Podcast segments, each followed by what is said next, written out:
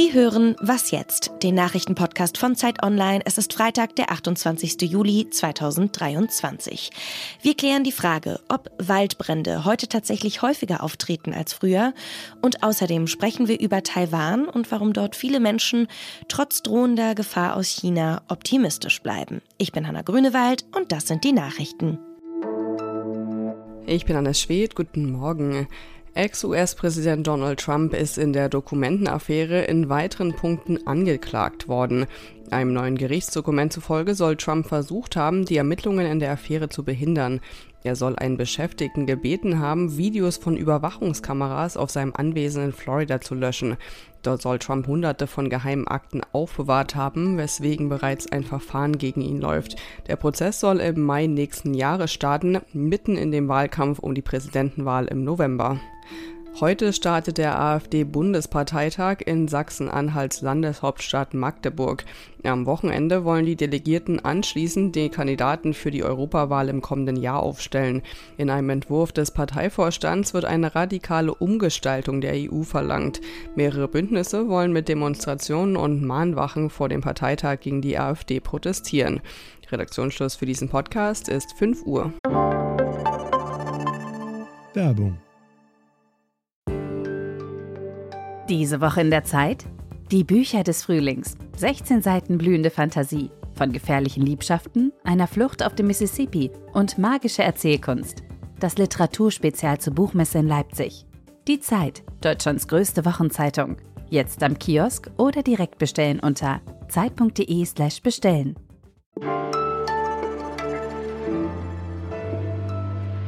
Oh, meu Deus, meu Deus, meu Deus, meu Deus, meu Deus.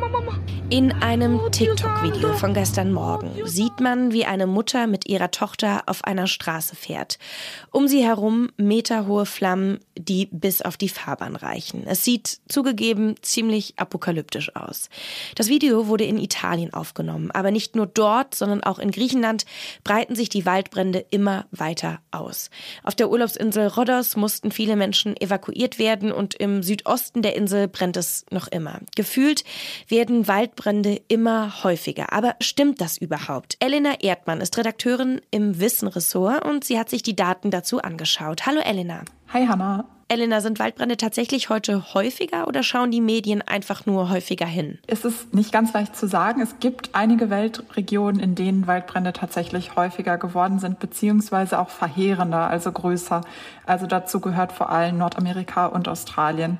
Und das, wo es wirklich sehr gute wissenschaftliche Evidenz dafür gibt, ist, dass es häufiger zu solchen Megafeuern kommt. Also das sind diese ganz, ganz großen Waldbrände, die eigentlich dann so eine Größe haben, dass man die auch gar nicht mehr bekämpfen kann. Also dass da keine Feuerwehr mehr wirklich was ausrichten kann.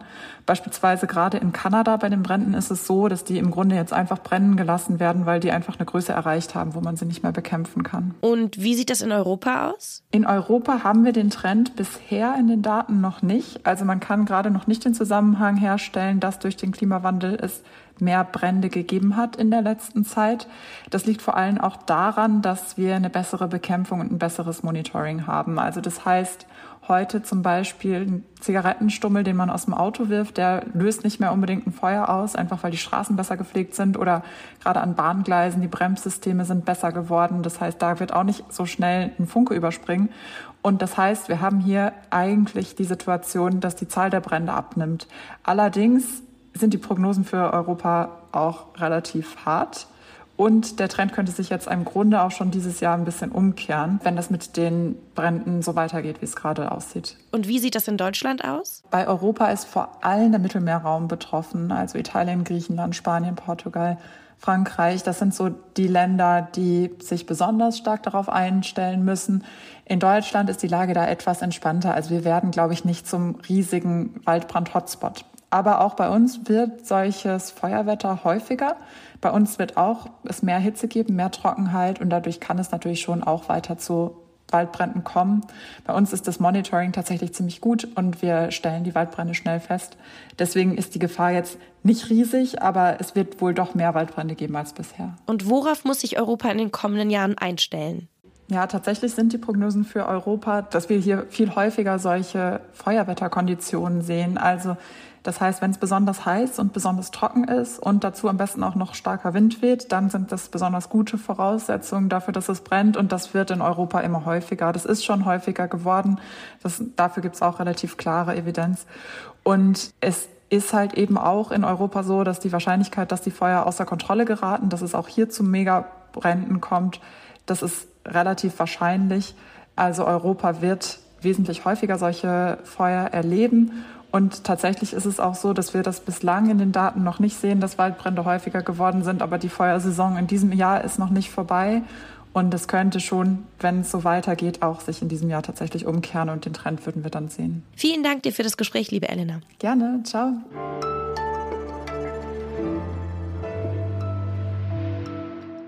Und sonst so? Seit dem 19. Jahrhundert, da gelten Fischotter im Saarland als ausgestorben. Aber Anfang des Jahres gab es ziemlich gute Neuigkeiten. Der Naturschutzbund, der hatte in der Nähe von Homburg zweimal Fischotter gesichtet. Und es gibt jetzt Grund zur Hoffnung, dass sie nicht mehr alleine sind. Denn NaturschützerInnen glauben, dass die Fischotter Nachwuchs bekommen haben. Eine Wildkamera zeigt zumindest einen kleinen Fischotter in der Region Homburg. Das saarländische Umweltministerium, das ist da so ein bisschen skeptischer. Die haben nämlich verschiedene Kotproben an ein DNA-Analyseinstitut geschickt und herausgefunden, dass nur eine einzige von einem Otter war. Und der kam laut Datenbank aus Südfrankreich. Der Naturschutzbund, der will allerdings dranbleiben und weiter nach Ottern Ausschau halten.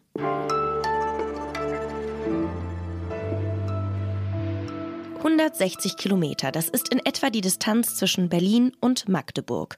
Und genauso wenige Kilometer liegen zwischen Taiwan und dem chinesischen Festland.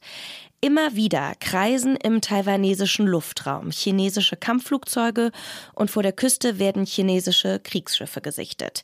Denn die Führung in Peking, die betrachtet Taiwan mit seinen gut 23 Millionen Einwohnern als Teil der Volksrepublik und droht immer wieder mit der Eroberung der Insel. Dennoch scheinen viele Menschen in Taiwan optimistisch zu sein, dass es nicht zu einer Invasion kommt. Und dafür gibt es vor allem wirtschaftliche Gründe. Welche das sind, das hat Andreas Lorenz recherchiert. Er hat dazu einen Artikel für Zeit Online geschrieben. Hallo, Herr Lorenz. Hallo. Sie haben ja mit vielen Menschen auf Taiwan gesprochen. Was sagen die, wenn man sie auf einen möglichen chinesischen Angriff anspricht? Die sagen zuerst mal, unter dieser Bedrohung leben wir schon seit 50, 60 Jahren. Das muss man alles nicht so ernst nehmen. Wir sind daran gewohnt. Wir finden das äh, nicht mehr ganz so dramatisch. Und der zweite Grund sind natürlich die von Ihnen angesprochenen wirtschaftlichen Gründe. Die sagen, die Chinesen, die, die Mainland-Chinesen, die Festland-Chinesen wären ja verrückt, uns anzugreifen, weil sie damit die wirtschaftlichen Beziehungen gefährden würden. Ähm, und darunter ist gemeint vor allen Dingen die, die Chip-Produktion. Ein zweites politisches Argument ist, die Taiwanesen sagen, ja, die können uns nicht angreifen, weil wir haben ja starke Bündnispartner, das ist Südkorea, das ist Japan, das sind vor allen Dingen die USA. Ist es denn wahrscheinlich, dass diese Chipfirmen den geopolitischen Konflikt aufhalten können? Naja, es gibt da zwei Schulen. Die einen sagen, es wäre unmöglich, es wäre dumm, diese ganze Chipproduktion, von denen alle abhängen, auch die Festlandchinesen, äh, würde zum Erliegen kommen und äh, die ausländischen Partner würden ihre Kontakte abbrechen. Und dann gibt es die andere Schule, die sagen, dass im Ernstfall den äh, Festlandchinesen das egal ist, die würden sagen, die ganze Welt kommt zum Erliegen, wenn keine Chips mehr gebaut werden, wenn keine Elektroautos mehr gebaut werden, wenn keine Computer und Laptops mehr hergestellt werden, sodass die ganze Welt dann sagen würde, naja, ist ja eigentlich auch egal, wem diese Chipfabrik jetzt gehört, ob es die Festlandchinesen sind oder die Taiwanesen. Wir werden das hinnehmen, wir werden das dulden mit, mit knirschenden Zähnen, aber äh, wir werden dann sozusagen eine Invasion oder wie auch ein Angriff aussehen würde, äh, wir werden den einfach hinnehmen und dulden. Wie reagiert denn die taiwanesische Politik? Na, die taiwanesische Politik ist genauso wie die Bevölkerung eher gelassen, muss ich sagen.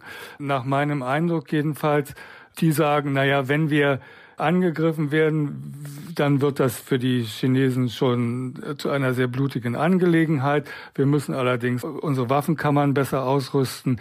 Aber trotzdem gelassen, zwar hat die taiwanesische Regierung jetzt die Wehrpflicht von vier Monaten auf ein Jahr angehoben. Das ist eigentlich sozusagen die einzige Reaktion. Ich glaube allerdings, in den nächsten Monaten wird das Thema noch sehr spannend werden, weil der Wahlkampf steht bevor, hat zum Teil schon begonnen. Denn im Januar nächsten Jahres äh, werden die Taiwanesen eine neue Regierung wählen oder auch die alte behalten. Ganz herzlichen Dank Ihnen für das Gespräch. Danke Ihnen. Den Artikel von Andreas Lorenz, den finden Sie bei Zeit Online und Sie finden ihn auch in den Show Notes. Und wenn Sie Fragen haben oder Feedback oder falls Sie vielleicht einen Otter im Saarland gesichtet haben, dann schreiben Sie uns gerne an wasjetzt@zeit.de. Heute Nachmittag hören Sie dann hier meinen lieben Kollegen Moses Fendel. Mein Name ist Hanna Grünewald. Machen Sie es gut und auf bald. Hattest du das noch on tape? Ja. Super, das ist perfekt, weil das finde ich auch das ist richtig spannend.